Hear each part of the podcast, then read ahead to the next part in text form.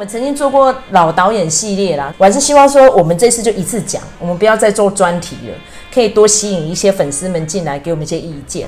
那再来呢，我们刚刚讲那个年轻气盛那部电影，还有另外一个最主要的女主角，我们一定要提到，到现在一直持续的作品哦，就是甄方达哦，我个人真的超级崇拜她，应该没有老太太老到这个年纪还这么美的吧？应该找不到第二个人了。哎、欸，她花很多钱跟时间去维持。这样子的身材啊，人家原先就是在拍那个健身影带的啊。他他，你看在八零年代，大家只要讲到健身啊、跳舞啊、劈腿，就是曾方达。曾方达他是呃，我们说演艺世家的第二代哈，但是呢，因为他就是从小就很反抗嘛，那个可能跟他们家里的气氛有关嘛，所以他从年轻的时候就开始从事社会运动。他是很年轻的时候就有坐牢的记录的一个一个人，好，那所以他一直以这个 activist 这种姿态，同时的跟他的演员的生涯是并行的。人家说虎父无犬子嘛，他不是只有说长得好看而已啊，他在演技上面也是很早就得到肯定了。所以他在这这几年里头啊，真的是老而弥坚的代表啦哈。然后呢，他中间有一个很妙的地方，就是他跑去嫁给那个媒体大亨 Ted Turner。对，所以他其实他他嫁很多遍的，应该这样子讲。他从年轻的时候就一直是好莱坞里头少数掌握实权的女性。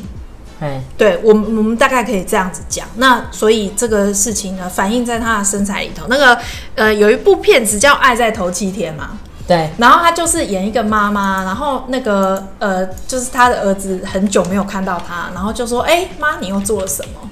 就是跑去做隆胸手术，然后那对胸部就很大。那个就是，然后他说：“不要再看了，你们以前都吸过。”我就觉得说，在那个里头真的是一个好好笑本色演出哎，他真的是真的是一个很有趣的。好，我帮他澄清一下，他只有结过三次婚，但印象中他就是风流韵史超级丰富的每，每一段都还蛮厉害的啊。我们之前讲那个芝加哥七人案的时候，对，他跟 Tom Hayden 结婚过，对呀、啊，就是跟那个呃 Eddie Redmayne 的演的那个角色也结过婚，所以其实你看他一直都是政治跟演艺。两路并行，而且人家是有两座影后的，我要提一下哈。第一个作品就是一九七一年的《柳暗芳草》，那个距今都有够久，你看一九七一哈。然后还有第二部呢，我看一下，那个是《荣归》哈，《Coming Home》，这个我们应该都没什么印象了，那个是一九七八年。但是前一阵子麦草有特别提到，就是金池堂，他跟他老爸两个一起合作的电影，嗯、就是有点和解啦，象征那么父女之间关系的哈。当年就终于让他老爸彼得方达拿到毕生唯一一作。啊、呃，那个哎，亨利·方达了，sorry，彼得·方是他哥哥。好，OK，那我们继续来谈一下。呃，那时候其实甄方达呢，他呃在演艺过程当中当然是起伏波澜不断，但是他一直都没有忘心于他的社运生涯。嗯，譬如说像川普这当政这四年，他。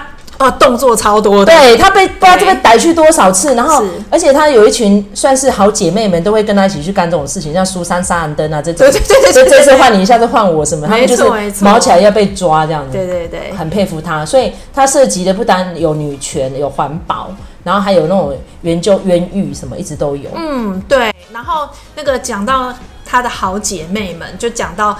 他跟好姐妹们也有合作一部影集，叫做《同期俱乐部》。啊，那个莉莉·汤姆林，他的设定是说，呃，有两家人哈，他们彼此都很要好哈。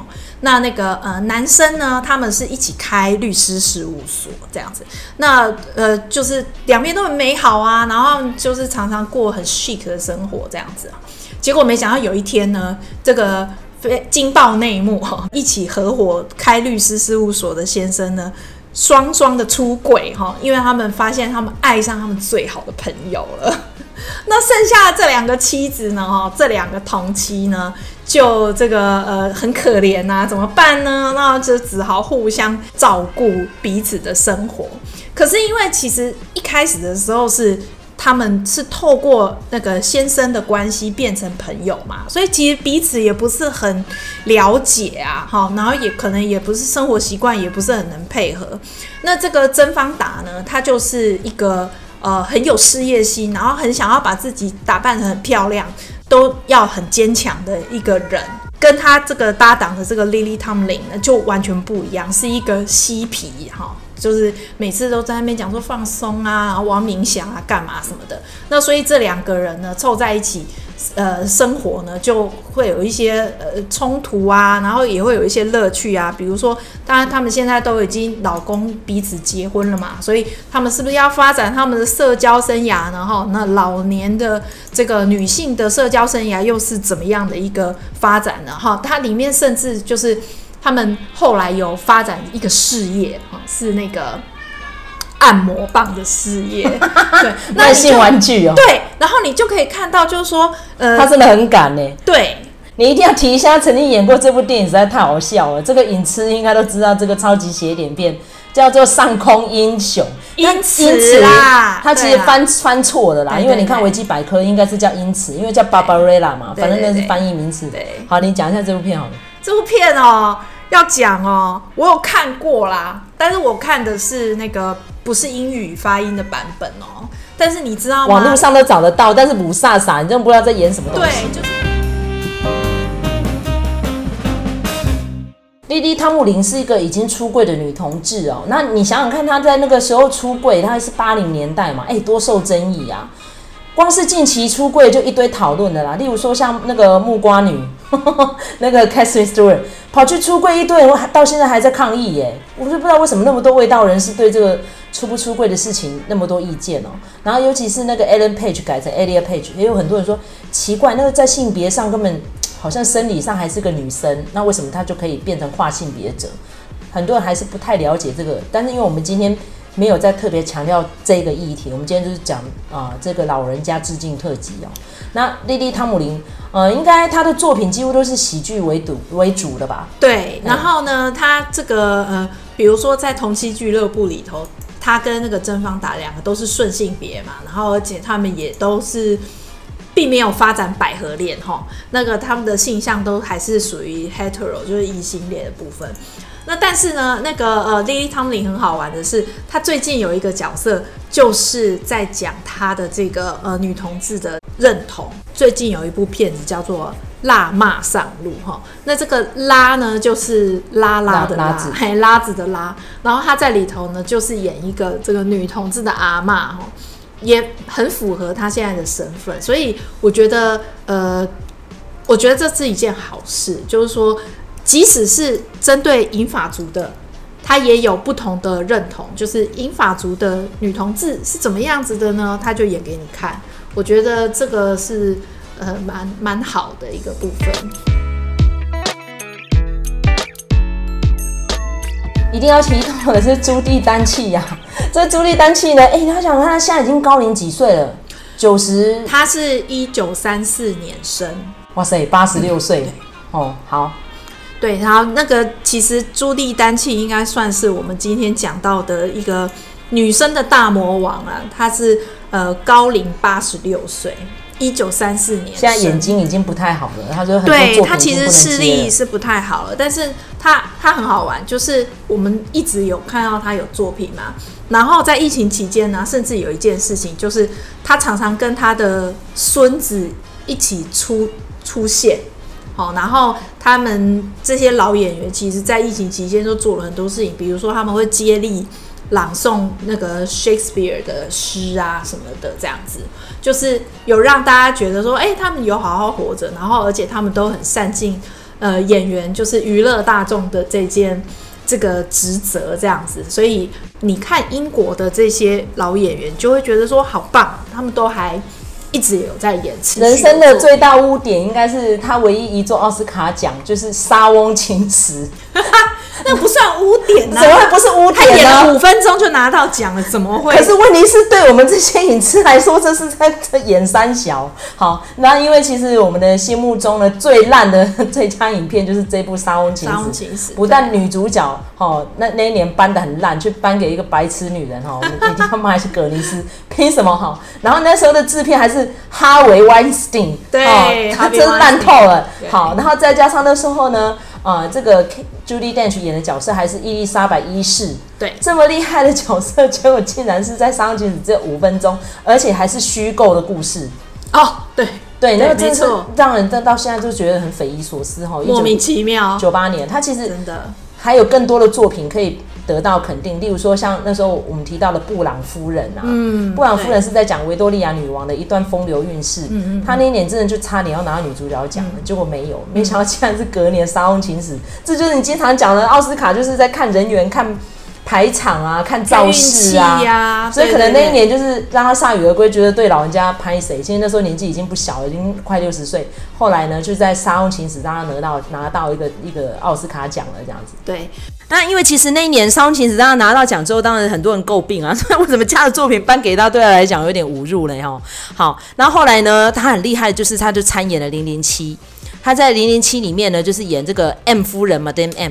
这个角色其实原先呢都是设定给男孩子演的，没有给女生演过。但是呢，他就胆敢出演这个零零七的长官，而且是一个非常威猛的长官。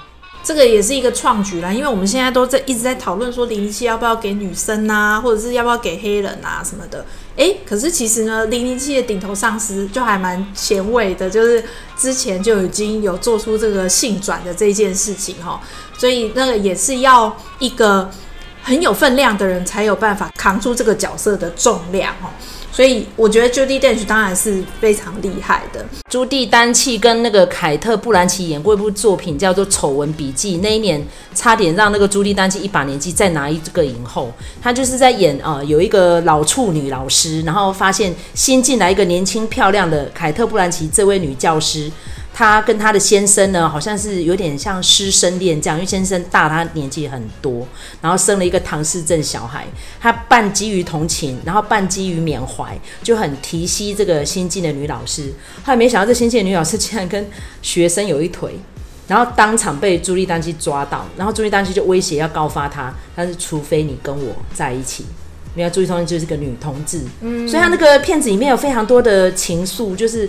可能呃年纪之间差距啦，然后一般就是然后呃权势威胁啦，然后霸凌，种种因素都混合在那部作品里面，我觉得蛮值得推荐的。如果影痴有在关注这类似议题的话，如果大家对于这个英国的老演员有兴趣的话，一定要看的一部电影就是《金盏花大饭店》。好，它也是有 franchise，因为它。已经拍到第二集了嘛？哈，那很很有趣的就是他在里头有一个他的朋友是谁呢？是 Maggie Smith，他们是属于那种斗嘴的状态嘛。里面有一个很有趣的情节，就是呢，呃，他们两个要互称姐妹嘛。啊，谁是姐姐，谁是妹妹呢？那那个呃，就是 Maggie Smith 就是说我当然姐姐啊。好，然后就是电影就是说，哎、欸，拜托你才比我大十九天而已、欸，哎。但是实际上，他们两个呢，真的是同一年生的，然后是反过来的，就是 Maggie Smith 比较小，小十九天而已，对。那所以，呃，其实他们应该是私底下应该是有私交的啦，哈，还蛮有。有啦，他们不是有一个叫什么“女王的下午茶”，就是跑去人家家里面在那边打比赛，就是就是都是老演员这样子。然后呢，Maggie，而且都封爵士了。对对对，然后 Maggie Smith 呢，呃，我们现在的呃观众比较知道的是他在《哈利波特》里头麦教授的这个角色。那其实后来有一件事情才被揭露，就是说。其实他在演《哈利波特》的那个时期呢，他也正在接受癌症的治疗。哦，对啊，嗯、对，所以其实他是一边接受化疗，然后一边演戏的，真的是这些老演员的那个精神真的是非常令人敬佩。然后他也挺过来了。那他从那个《哈利波特》之后呢，诶，因为好莱坞也越来越多这个作品是以老人为这个重心的，所以他后来还反而。也很多这个主演的电影。好，那她三十五岁的时候就已经拿到一座奥斯卡最佳女主角奖了。不过这作品都是很久以前的哦，那是一九六九年的《春风不化雨》。真的问我在演什么，我也不知道了哈。然后后来呢，在一九七八年《加州套房》又拿到一个奥斯卡最佳女配角，所以她有两个奖座肯定了。哦。不是像刚刚讲 Judi Dench 一直到六十几岁才演那个莫名其妙作品哈，就拿奖了这样子。好，不过因为这两个女演员呢，都一直持续都有创作，然后现在呢，虽然身体没有像之前那么硬朗了，但是都还是很愿意接演，比如说像是电视剧啊什么的，像那个《唐顿庄园》什么，他们都有去客串嘛，对对，对，很不简单哦。好，对。讲到 Maggie Smith，就让我想到另外一个人，是 Ian McKellen。然后呢，为什么会讲到 Maggie Smith 就讲到 Ian McKellen 呢？因为 Ian McKellen 有一个很有趣的个人技，就是模仿 Maggie Smith。哦，对对，他有一次就在那个 Graham Norton Show 里头，就模仿 Maggie Smith 讲了几句话，这样子。结果大家当然就觉得很好笑啊，因为 Ian McKellen 就是一个讲话也是蛮贱的 gay 嘛，老 gay 嘛，对对对。嗯，嗯。然后，呃。然后结果他在讲说呢，呃，有一年 Ian McKellen 被提名那个奥斯卡，然后呃，就 Maggie Smith 就问他说，哎，那你这个要去呃这个被提名啊，那你有什么准备？他就说，哦，这个我在拍魔戒的时候，就当地人有给我一块宝石，哦，好像是一个保佑的吉祥的宝石这样子。那等到典礼完了之后，他就没有拿奖。然后 Maggie Smith 就说：“嗯，看起来这个石头好像不太有用，就这样子讲。”他，就是零二年的那个那个魔戒啦。对对对，欸、就很好笑这样子。Ian McKellen 就把它模仿出来，没想到这件事情还有续集，就是下一次呃，Ian McKellen 又上 Graham Norton Show，然后 就是大家都很期待说他这次要模仿谁啊？然后 Ian McKellen 就说。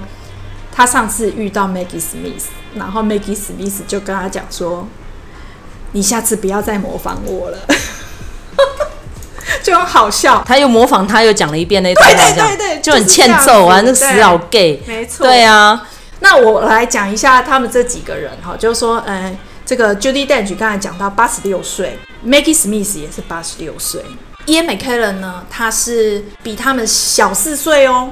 哦，对，所以他也是八十二岁了。对，那他之前很好笑，就是他呃有在呃英国开兔儿那个兔儿是怎样？就是看他在台上讲话，然后他会回答观众的问题，就这么无聊，但是也让他巡回表演。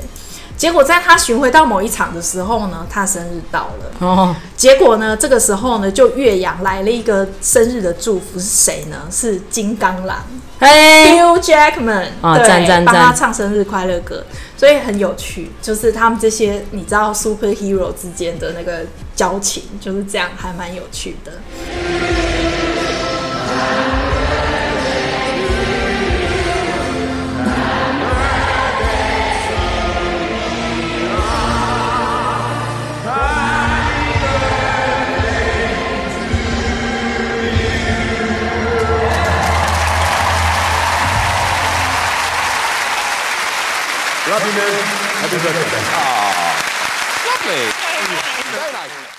啊，我们讲完 Ian McLean 之后呢，我们再来讲下一个演员是谁，就是 Helen Mirren。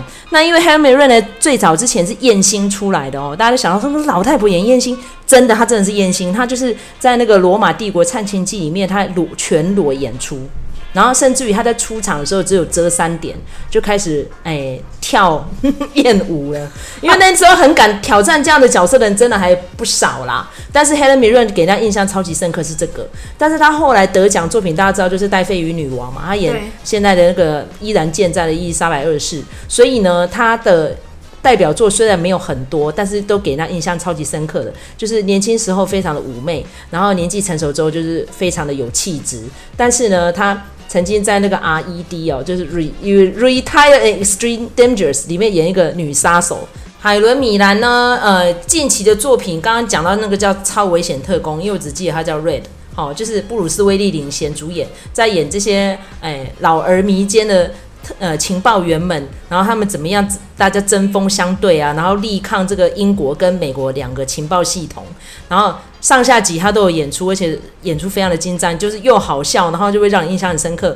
再来呢，他有演出的作品，还有名画的控诉哦，他演一个那时候呃画作呢被抢走，然后他身为侄女的，他想要把当年阿姨啊那个很有名的作品，然后那个叫做《Woman in Gold》给抢回来。当时完全就是他跟 Ian McKellen 合作的，但当年其实被人家黑到一个不行，然后说到底在演什么鬼东西啊？但是我觉得他一直在摸索他。现在这一把年纪还可以演出什么作品？其实我觉得 Helen Mirren 的那个演艺生涯也非常的有趣，就是说，呃，比如说《戴妃与女王》哈，那个就是非常工整的一部，就是问鼎好莱坞的作品嘛。那她也就是如愿，就是拿到了这个最佳女主角的影后的这个地位。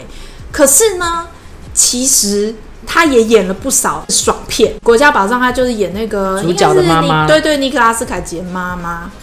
然后呢，他还有演什么呢？这个《玩命关头》。他也有演，他现在有在尝试动作喜剧，就是因为我刚刚讲那个超危险特工嘛。对，就是我觉得，呃，毕竟是做艳星起家的人，我觉得他对于他自己的那个角色没有什么太大的呃设限。对，我觉得这个是，这也是老演员非常值得敬佩的一个地方。我可以推荐大家看一部叫做《天眼行动》的那部片子，应该算是 Alan Rickman 的遗作。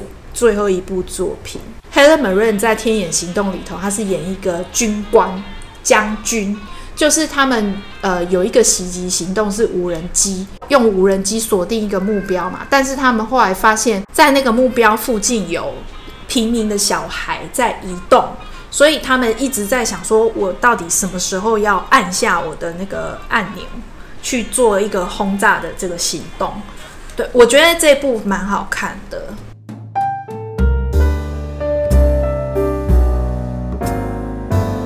再来，我们再提到这两个这这一组人呐、啊，这一组就是两个教宗，哦，叫做教宗的成绩。我觉得不提好像蛮对不起他的，因为他在去年曾经抱着他的猫咪在弹钢琴。他说：“以我们这把年纪的人，我们就是乖乖待在家。”对，所以他把很多那种外出行程全部都 cancel 掉了。这个就是安东尼·霍普金斯。嗯，那今年呢，八十三岁，其实年纪也没有很大了。像刚刚我们提到那个《超危险特工》第二集，他就有演，他在里面演一个非常厉害的教授被。MI6 关了快要五十年，嗯，然后最后呢，那群人把他救出来之后，没想到他才是个最大的魔头，很厉害。他就是呃，大家都知道，他就是演那个《沉默的羔羊》里面的那个汉尼拔嘛。然后这个汉尼拔最后有蛮多人演绎过的，像最新版的就是麦斯米克森，是啊，他现在就演葛林戴华德的接棒。对，好，那安东尼霍普金斯他在演这个教宗的成绩之前呢，他其实下过蛮多的苦功的，因为他本身不是教徒。可是他必须要去理解前任教宗，他身为一个德国军官的后裔，然后在少年的时候有参加过纳粹，然后最后呢，可能就种种因素叫不得人疼，然后等于是有点被舆论逼下台，因为那时候就是。天主教教廷丑闻不断嘛，大家如果有看那个什么《Spotlight》那部电影，就知道那时候就是很多那种神父性侵案啊，好像被掩盖下来，所以他在那个风暴当中被逼下台。然后那时候呢，强纳森普莱斯扮演这个新任的，就是现在这个圣方济各教宗，他那时候本来是要去跟他辞掉的，他说他要退休了，不想再做主教了。后来没想到，居然就是前任的教宗就是力挺他说，你就做你就做啊，虽然说你看你那时候选教宗只输我一票，但我觉得你很适合。那在 Netflix 上面呢，已经可以看了，应该已经上架一年多了，非常的好看，对对对，很推荐朋友们。去年的大热片。对，安东尼霍普金斯今年八十三岁，哈，《沉默的羔羊》拿过奥斯卡影帝的，哈，这个资深演员，而且他很好玩呢、啊，就是如果有看过两个就是教宗的成绩的观众，应该知道，它里面有一段就是弹琴嘛。对不对？他弹了一段琴嘛，就是其实那个安东尼霍普金斯本身就是非常会弹琴。对啊，嗯，对。然后结果人家就想说，哦，那那你这个这段我们要有版权呐，所以请问你弹的是什么人的作品呢？他就说没有啊，版权就我的，是我的，他都会即兴弹。他说他他原先是学古典，然后现在是很会爵士钢琴。他说如果就算老了不演戏了，他可以出专辑。他是这样说。嗯、然后他扮演的这个本笃十六世很不简单，他就因为他在里面一直要走路嘛。他说他其实现在的生涯就是这样，就带了一只表继续走。他说他就强迫自己要运动。他说一定要严以律己啦。讲完这个安东尼霍普金斯呢，就不得不讲跟他演对手戏的这个强纳森普莱斯。那强纳森普莱斯小他十岁哈，目前七十三岁。那他的成名作呢，他就是演歌舞剧出来的。他最早的作品就是《西贡小姐》里面，他演那个酒吧的负责人，但那个角色是个反派，很讨人厌，因为他就一直逼着女主角去卖淫啊。你不要再等了，你的老公不会回来了，你就是要帮我赚钱，就是超机车的角色。可是那个角色呢，实际上应该是要越南当地人，但是就由强纳森普莱斯扮亚洲人来演。所以那就又是洗白还是什么的？对，所以那时候其实在，在呃美国其实是很被挞伐的，说你们真的超机车，嗯、每次都叫白种人去扮亚洲人，那是够了，对不对？可是呢，他的演技就从那时候开始一直很受到肯定，所以他是少数东尼奖也拿过，然后在奥斯卡奖也有得到很大的斩获的一个演员哈。那个呃，疫情刚开始的时候哈，我跟麦嫂有一起去看了一部片子，叫做《谁杀了唐吉诃德》。嗯，对，那我觉得那部片子就也蛮好笑的，可以就是我们可以用那部片子来串联这个 Jonathan Price 他的生涯哈。这部片子是 Terry Gilliam 导的。那这个呃，如果讲到 Terry Gilliam，他比较为人所熟知的一部片子就是《巴西》（Brazil）。那巴西的时候呢，其实就是 Jonathan Price 演的。然后那部片子里头还有一个彩蛋，就是 Robert De Niro 也有演。是从那个时候，他就跟 Terry 一起合作搞笑，有点这样子。那后来呢，就是呃，唐吉诃德这件事情呢，变成是史难史上最多灾多难的一个 project 的时候呢，也是这样。唐吉诃德这个角色，误以为自己是唐吉诃德的这个老头的这个角色呢，本来不是他演的，好，结果原本要演的那个人死了，然后呢，后来他们又去找。他他本来是找一个法国的老演员，好，然后结果后来就是那个对时间上没有对上，然后他就过世了。嗯，结果后来他又去找 John Hurt，在《哈利波特》里头开那个魔杖店的，结果 John Hurt 不久之后就传出就是罹患癌症。他有演《一九八四》的第一代的男主角，对，他是一九八四第一代男主角，也是很有名。然后他还是影史上第一个被异形爆糖的，对对对对，所以这个案子就是一直停摆嘛，然后中间多灾多难，就包括那个主男主角也换了很多很多个不同的版本，然后到最后呢，就是是是因为 Jonathan Price 跟 Adam Driver 他们有接，才这个片子才终于拍出来。那人家就问那个 Terry 啊，就问他说：“哎，请问导演，你为什么找 Jonathan Price？” 他说：“哦，因为我们就住在附近啊，他躲不掉我啦。”他就这样讲。好，但是但是其实你年轻的时候在他的这个电影里头出现，然后年纪大的时候又在他的电影里头出现，我觉得这个也是一个还蛮有趣的对照。